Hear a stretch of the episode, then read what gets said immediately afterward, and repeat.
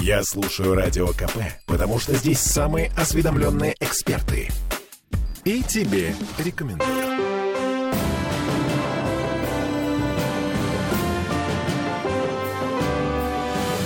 Нулевое чтение. Так, слушайте, а Петербург не умрет, не закроется к чертовой матери? Ну, просто потому что Петербург — это самый европейский город нашей страны. А окно в Европу, ну, как бы схлопнулось. Это мы вернулись в петербургскую студию радио «Комсомольская правда». Я Дмитрий Делинский. Я Ольга Маркина. Я Денис Четербок. Депутат Законодательного собрания Петербурга. Обсуждаем актуальное. Не только повестку завтрашнего заседания ЗАГСа, но и наболевшие проблемы, с которыми наш город сталкивается прямо здесь и прямо сейчас. А один из основных вопросов, собственно, а что делает власть для того, чтобы спасти наш город от э, преждевременной смерти? Ну, э, смерти наступить не должно. И здесь, конечно, вызовы, с которыми сталкивается и Петербург, и наша страна, они э, в каком-то смысле уникальные. Таких санкций, скажем так, да, и в принципе не было. Было что-то похожее, но сейчас мы видим не только такую политику санкционного давления, но и в целом такой вот, не хотелось бы употреблять это слово, но такой вот русофобии повсеместной в части действий западных стран. Поэтому, э, безусловно, в сфере внимания городских властей, и это вчера обсуждалось э, на Совете фракции в Законодательном собрании Санкт-Петербурга, э, спикер парламента Бельский дал четкие указания по акцентам законодательным. Это и работа по линии уже созданного при губернаторе специальной рабочей группе по поддержке субъектов малого и среднего предпринимательства, экономики в целом. И есть уже конкретные предложения, которые обсуждаются, и в самое ближайшее время они получат э, законодательную форму и будут обсуждены на заседании законодательного собрания Санкт-Петербурга. А, вот на пальцах что обсуждается? Ну, в целом речь идет, конечно же, и о налоговых льготах, и об определенных э, налоговых каникулах. Обсуждается вопрос о э, предоставлении мер поддержки по части сохранения за арендаторами, которые арендуют городские, городскую недвижимость, этих площадей. А если не городская, то? Если не городская, это вопрос стимулирования крупных там, торговых сетей или крупных э, предпринимателей, которые предоставляют в аренду, как это было в свое время в пандемию, когда город дал 50% скидку на, э, по налогу на имущество. Это самый большой налог, который платят там, арендодатели. Но при условии, если такие крупные арендодатели предоставляют аналогичные послабления для э, более мелких предпринимателей. Угу. И ну, скидка вот. для арендаторов на, на арендную плату.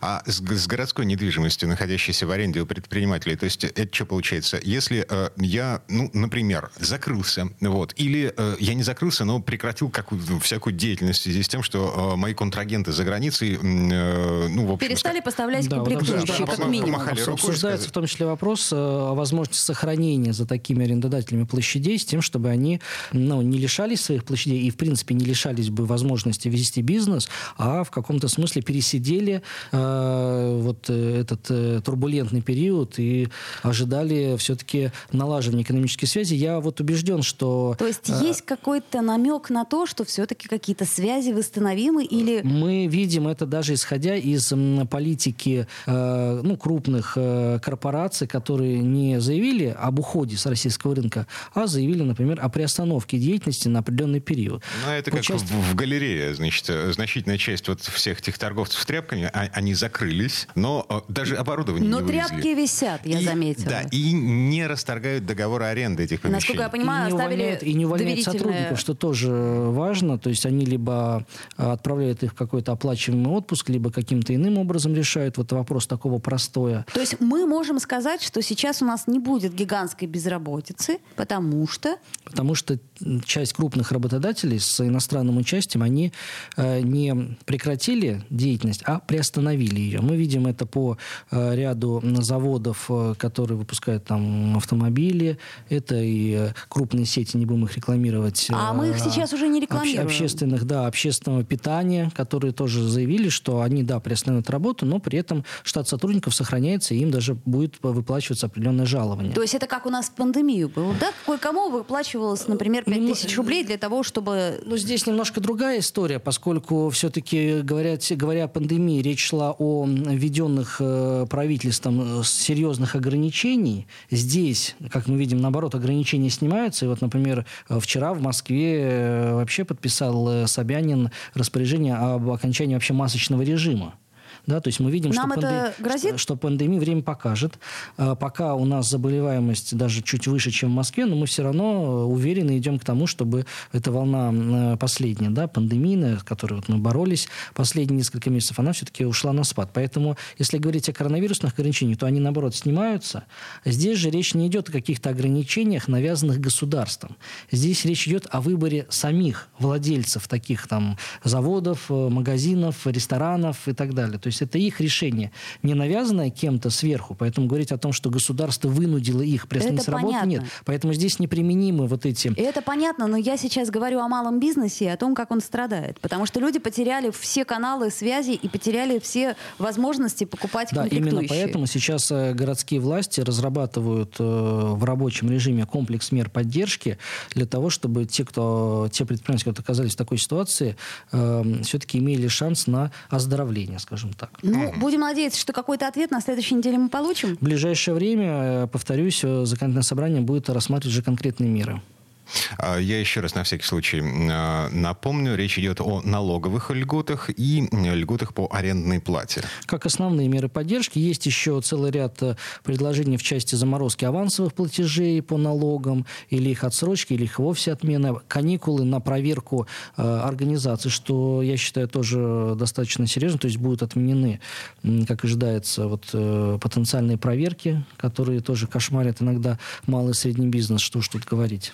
А, еще, может быть, про лекарства мы два слова скажем, потому что эта тема очень важная, и люди буквально вот каждый день задают нам один и тот же вопрос. Что случилось с лекарствами? Главное, что будет дальше? Что случилось, мы уже поняли. Что дальше? Здесь тоже э, этот вопрос в сфере внимания и законодательного собрания, и правительства города. Э, создана специальная рабочая группа при э, законодательном собрании, которая в данный момент собирает вообще аналитику и жалобы жителей э, по части обеспеченности лекарств, э, по ряду э, групп, там гормональные лекарства, мы видим, что э, их нет и на складах, и в целом в городе, Э, поэтому оперативно будет решаться вопрос с поставками таких медикаментов э, и э, восстановление логистических цепочек, где они были разорваны, исходя из ну, тех обстоятельств, которые случились. То есть здесь жалоб достаточно от горожан, и в ближайшее время тоже и правительство, и депутатский корпус будут принимать конкретные меры. Мгм. Окей, приговариваем, ждем следующей недели. Э, Если кто-то пропустил, на следующей неделе уже появится какая-то конкретика по мерам поддержки населения и бизнеса в Петербурге, в, вот в тех условиях, в которых мы сейчас пытаемся жить. Движемся по повестке. Э, Значит, э, у вас завтра начальник петербургского главка МВД господин Плугин с Да, это отчетом. тради- традиционный отчет о деятельности подразделений Министерства внутренних дел на территории Санкт-Петербурга. М, Как правило, э, выступление нашего главного полицейского, оно вызывает достаточно большой интерес среди депутатского корпуса. Э, Очень много вопросов. Там у меня не- некоторые есть вопросы, связанные с реализацией уже заключенного, слава богу, соглашения по тишине. А, это очень нужная история. Это, это Да. про то, что, значит, эм, у нас есть закон о соблюдении тишины в жилых домах по ночам, да, но нет тех людей, которые отвечали бы за соблюдение этого закона. Вернее, они есть, но, скажем так, они не снабжены э, Чем? какими-то ну, острыми зубами для того, чтобы кусать или электрошокером для того, чтобы кусать э, нарушителей тишины и спокойствия.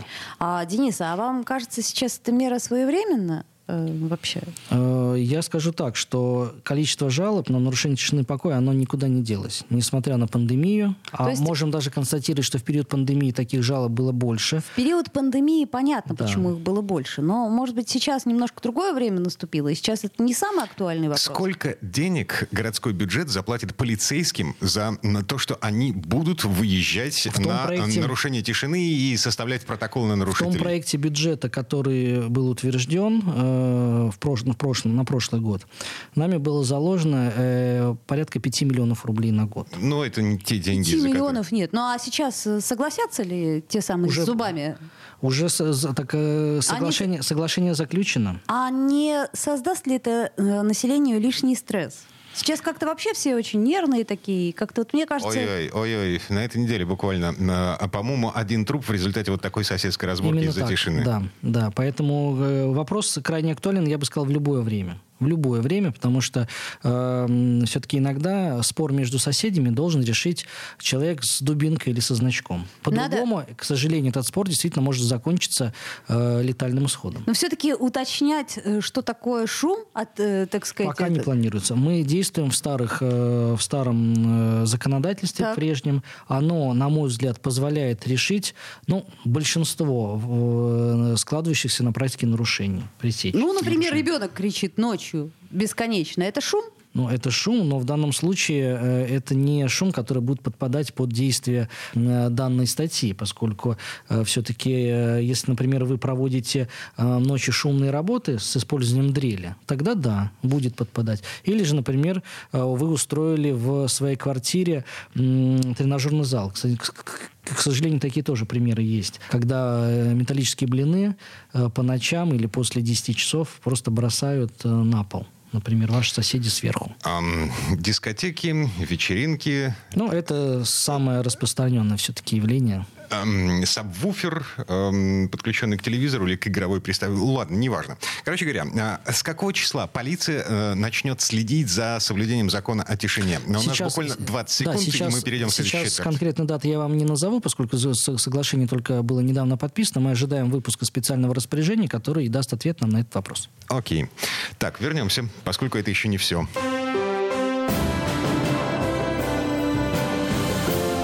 Нулевое чтение. Попов изобрел радио, чтобы люди слушали комсомольскую правду. Я слушаю радио КП и тебе рекомендую.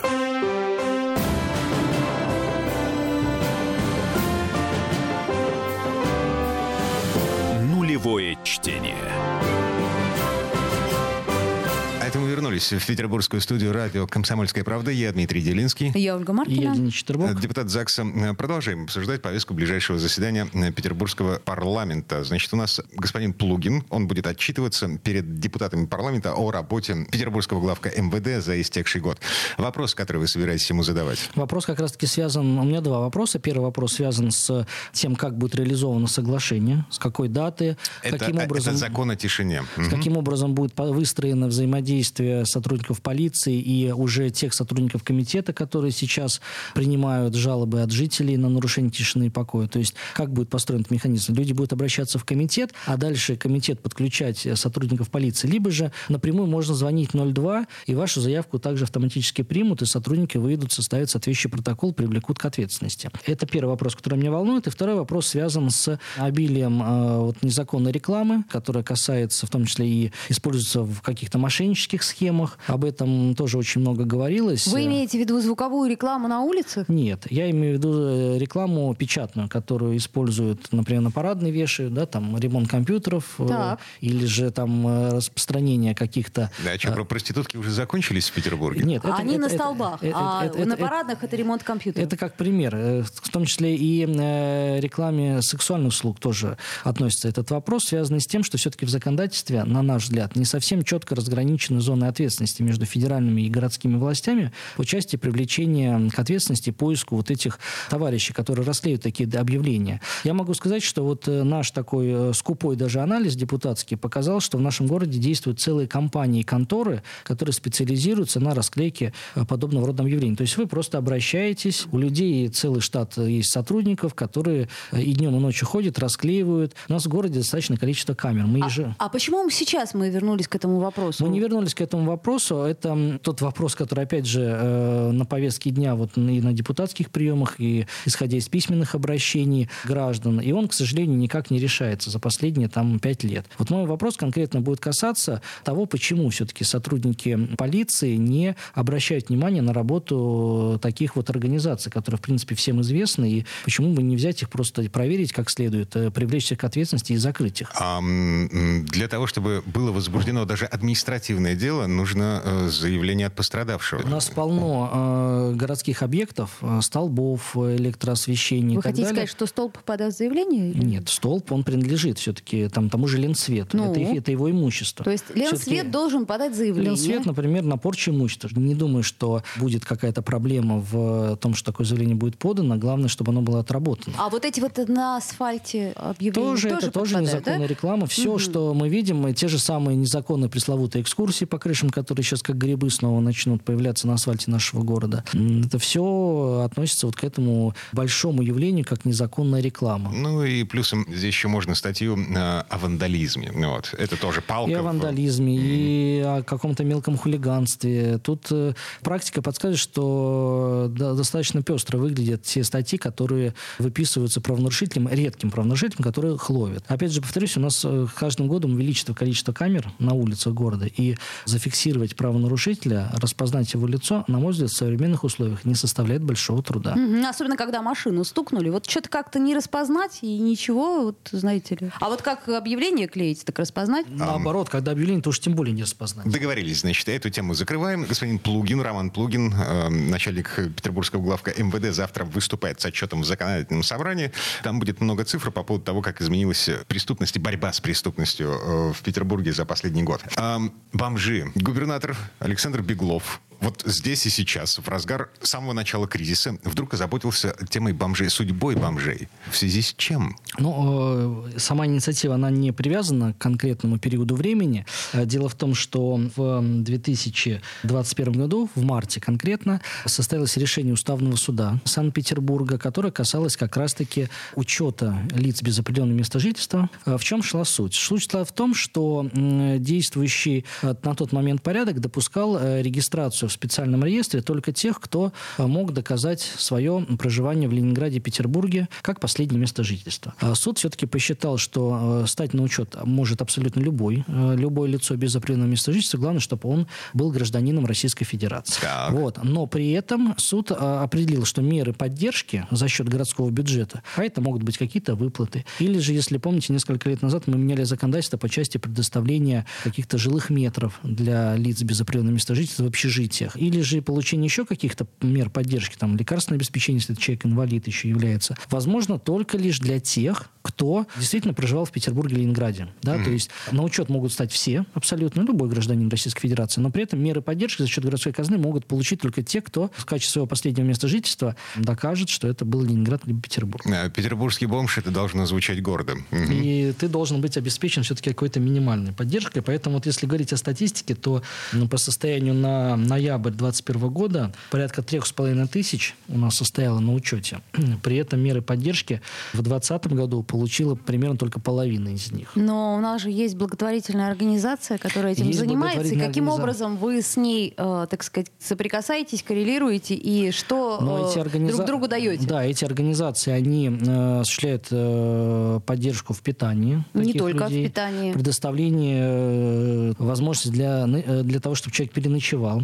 Вот. Все-таки, если мы говорим о поддержке стороны городских властей, то это не только поддержка с точки зрения вот здесь и сейчас, да, там накормить, э, предоставить какие-то деньги или жилье, но и в том, чтобы помочь оказать человеку содействие в том, чтобы он все-таки куда-то устроился на работу. Ну, насколько я То знаю, такое- ночлежка как раз этим и занималась, восстанавливая документы и консультируя с бесплатными юристами и прочим, Да, прочим. но то- это та же самая поддержка, она и организована в том числе по линии работы социальных служб. То есть э, все те организации благотворительные, которые работают, они, если хотите, в помощь да, государству. И, например, э, государственные системы, они работают по строго определенному регламенту. И не всегда этот регламент прикрывает, ну, так скажем, все жизненные ситуации. Вот как раз-таки такие организации, там, как «Ночлежка» или другие, они э, ну, оказывают содействие вот в этих прорехах, скажем так, регламентных, и делают, наверное, ту часть работы, которую не сделает ни социальный работник, ни какой-то ну, другой там сотрудник Собеса. Так, А, и о переменах, собственно, из-за чего законодательное собрание завтра будет обсуждать Во-первых, бомжей. для того, чтобы исполнить решение суда, и четко в законе было прописано вот это вот э, разграничение. И второе, для того, чтобы упростить процедуру предоставления документов. То есть, если раньше э, предполагалось, что такой человек должен самостоятельно раздобыть э, подтверждение своего проживания, то теперь тот орган, куда будет обращаться такой человек, и будет обязан провести в рамках межведомственного взаимодействия работу и установить факт или отсутствие факта проживания того или иного лица в Петербурге или Ленинграде. Главное, чтобы было информирование этих людей. Угу. Бомжи, в общем, теперь не обязаны доказывать, что они потеряли жилье в Питере. Ну, им станет проще это делать, скажем так. Я могу сказать по личному опыту, у меня достаточно количество вот обращений, особенно после вот тех законодательных инициатив, которыми мы занимались последние там, два года с теми же э, благотворительными организациями, с ночлежкой. Э, Все равно информация передается, да, как лучше информировать, чем сарафанное радио, наверное, еще никто не придумал. Ну, вот. И в рамках уже конкретных обращений в разные там районы,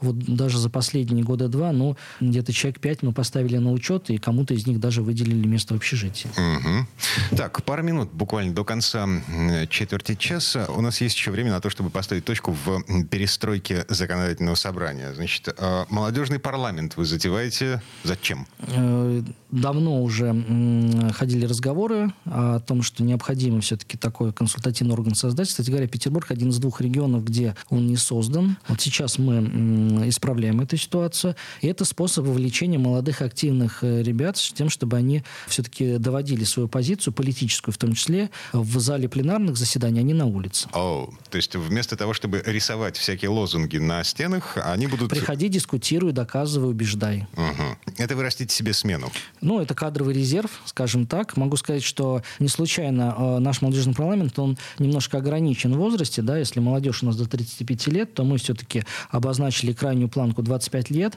поскольку полагаем, что после 25 лет у нас достаточно возможностей для того, чтобы... Выразить свою позицию. Выразить свою позицию путем участия в выборах полноценных. Uh-huh. А также я могу сказать, что губернатором можно стать с 30 лет, и сенатором с 30. Ну, теоретически И президентом можно. в 35. Теоретически можно. Так а как попадают в этот молодежный парламент? Э, что сделать-то надо? Значит, 50 э, членов молодежного парламента будет в составе. 18 из них будут предлагаться политическими партиями, которые представлены в нашем городском парламенте, пропорционально количеству мест, занимаемых. То есть и... нужно засветиться где-то вот на уровне депутатов? Нет, ну у нас есть э, молодая гвардия Единой России. Это mm-hmm. наш молодежный резерв. Там в Яблоке есть там молодежное яблоко.